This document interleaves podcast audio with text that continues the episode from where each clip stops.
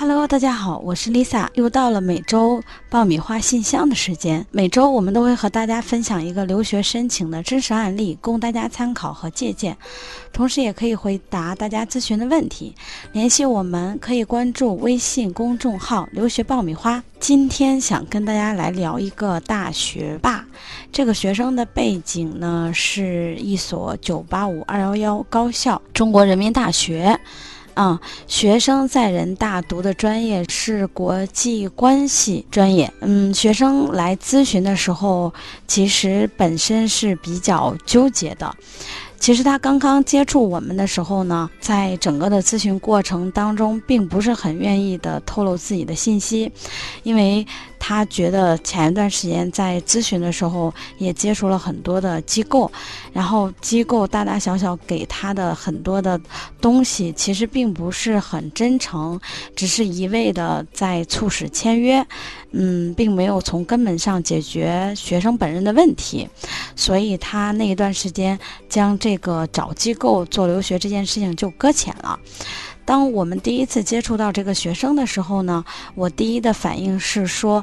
嗯，其实你的背景能力各方面都很好，极有可能是自己 DIY 的。嗯，现在目前也没有选机构，也没有进行 DIY，主要是什么原因呢？学生表达说，他现在其实是比较纠结，嗯，因为他。嗯，这个专业方向在韩国或者日本也有一些比较好的大学的项目。嗯，跟现在的这个政策的话，如果在韩国读完嗯两年的这个研究生，就可以留在韩国工作。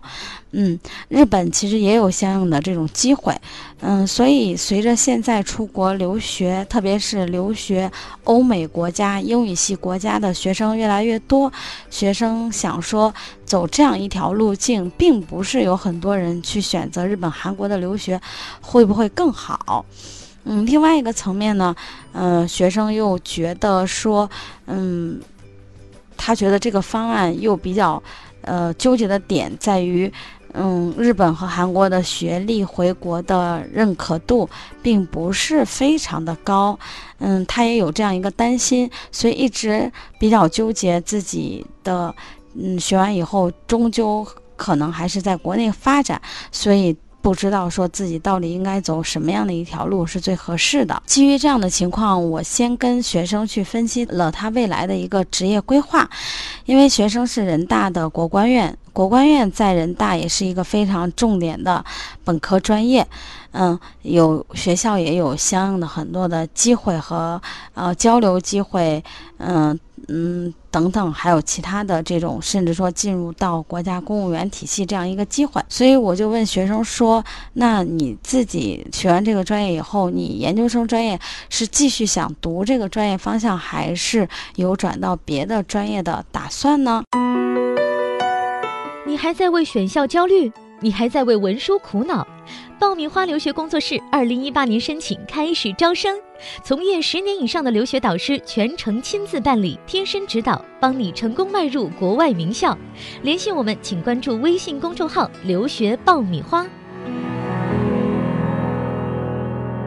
随着聊天的深入，学生嗯第一次从这个角度来考虑问题。他表达说，嗯，他将来的职业发展目标，毕业以后的。三年到五年，他其实是想进入到一些外企，嗯，想再做一些国际贸易相关的工作。至于嗯，外企能进到哪些世界五百强的这些外企都可以，没有具体限定到什么样的一个行业。那站在一个这样的角度，我就跟学生做了综合的分析。嗯，其实他日本、韩国的那个方案也并不差。如果说这个方案真的能走通的话，在海外有一段呃日本或者韩国的企业工作两年，再回到中国，依然在这一类的企业里边工作，其实对于他往后的发展也是很好的。但是在中国现在这种大的环境下，其实很多外企还是对嗯学生毕业于哪一所大学是有一些。呃，要求的，甚至有一些外企的，呃，比较好的这种企业，在招收人的时候，呃，有一些毕业院校可能就都进不到他们的一个初审，所以站在一个这样的角度。结合学生的情况，因为欧美这种国家的学校其实。申请，如果你想要申请到顶尖的大学，对学生的要求其实是比较高的。而学生本身的背景其实是能够有机会去进入到世界顶尖级的大学。站在这样一个角度，我跟学生是这样进行讨论的。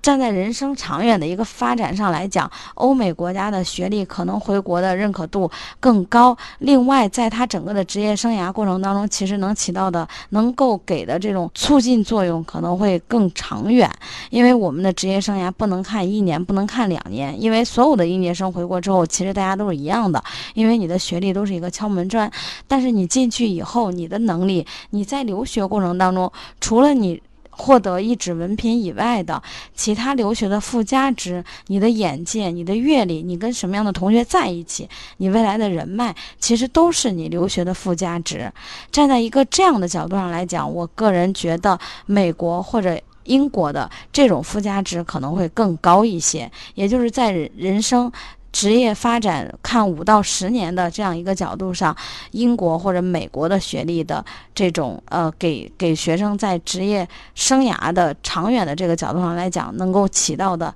内动力可能会更长远。所以最后也跟学生基本达成了共识，我们还是放弃了日本和韩国。呃，这样一个思路，主要供呃英国的 G 五这些学校，因为学生终究想进到外企一些企业，他的专业就不能继续去读他的本专业。我们筛选了伦敦政经、帝国理工、UCL。伦敦大学学院和华威曼大这五所学校作为学校的主申请，其中筛选了很多跟商科相关的专业，并逐一分析了里边的课程设置、培养方向以及学校的要求。因为学生目前已经大三，开学就大四，所以他之前并没有进行 GRE 或者 GMAT 的学习，从准备时间上来讲还是很紧张的。那我们后续也是进行了针对我们的目标。院校做了非常详细的时间规划，最后我们在这五所院校里面都选出了我们非常非常喜欢的专业。至于我们今年的申请结果，大家持续关注我们的留学爆米花，关注我们每个学生的申请结果。好啦，今天的节目就是这样，我是 Lisa，下周爆米花信箱我们再见。